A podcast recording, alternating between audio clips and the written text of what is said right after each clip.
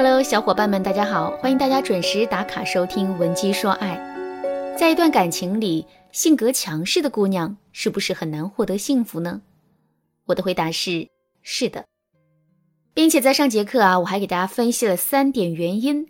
分析完原因后，我又给大家分享了粉丝田雨的案例。田雨性格强势，在恋爱期间，她对男友百般刁难，这才有了分手的结局。分手之后，田雨真的很后悔，于是就来找我咨询挽回，怎么才能彻底挽回爱情呢？我教给了田雨三个方法。第一个方法，调节自身的心态，让自己获得充足的安全感。现在大家循着我的思路，一起来思考下面这些问题。首先，我们来想一下，在跟前任交往的过程中，面对一些微不足道的事情。为什么我们总是会表现得很激动、很强势呢？其实这是因为我们感觉自己受到了伤害，而强势则是我们抵御伤害的武器。可是，这明明就是一些微不足道的事情，为什么我们会觉得自己受到了伤害呢？很简单，因为我们的内心很脆弱，也很敏感，所以男人做出的任何一个无心之举，在我们的内心都会被无限的放大。这才导致了我们感觉自己受到了攻击和伤害。那么，为什么我们的内心脆弱且敏感呢？其实，这是因为我们天生缺乏安全感。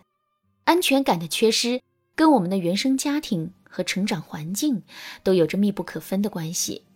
所以，想让自己的内心充满安全感，我们就要寻根溯源的找到安全感缺失的源头。说到这儿，可能有人会说。老师啊，这句话听着简单，可做起来却是难上加难呐。到底该怎么寻根溯源呢？其实这个问题并不难解决，只是每个人实际的感情问题都是不同的。如果你觉得自己理不清头绪的话，可以添加微信文姬零八，文姬的全拼零八，来获取导师的指导。下面我来拿田雨的案例给大家做一番指导。经过一番深入的分析之后，我发现，田雨的原生家庭是导致他内心不安全感产生的根源。田雨是单亲家庭长大的孩子，从他五岁时起就开始跟自己的妈妈相依为命。田雨的妈妈也是那种很强势的性格，她从小就对田雨耳提面命，教导田雨要坚强，不能哭，还说男人都是靠不住的，女人只能靠自己。脑海中不断被灌输了这些想法之后啊，田雨逐渐对男人这种生物产生了恐惧心理。再到后来，田雨甚至在内心觉得男人迟早是要出轨，迟早是要抛弃自己的。所以我一定要足够强势，让男人感觉到害怕。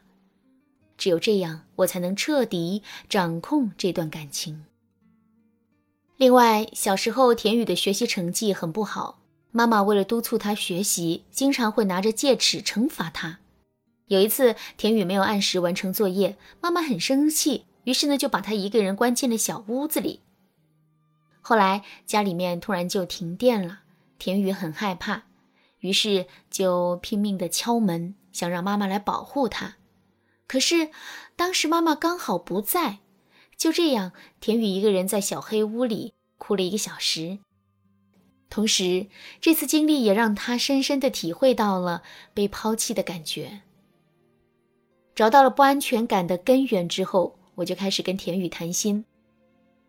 我告诉他：“小雨，我们都会觉得暴力比温柔更有力量，强势比温和更有力量，寒冷比温暖更有力量。但其实并不是这样的。关于这一点啊，在心理学上就有一个南风效应。”北风和南风比威力，看谁能把行人身上的大衣脱掉。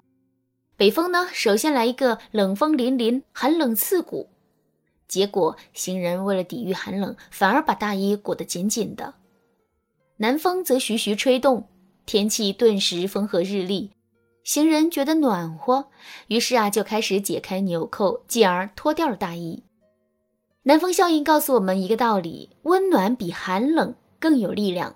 温和比强势也更有力量，所以说想要真正的获得安全感，我们就要放下伪装的坚强，然后学会温柔的表达自己。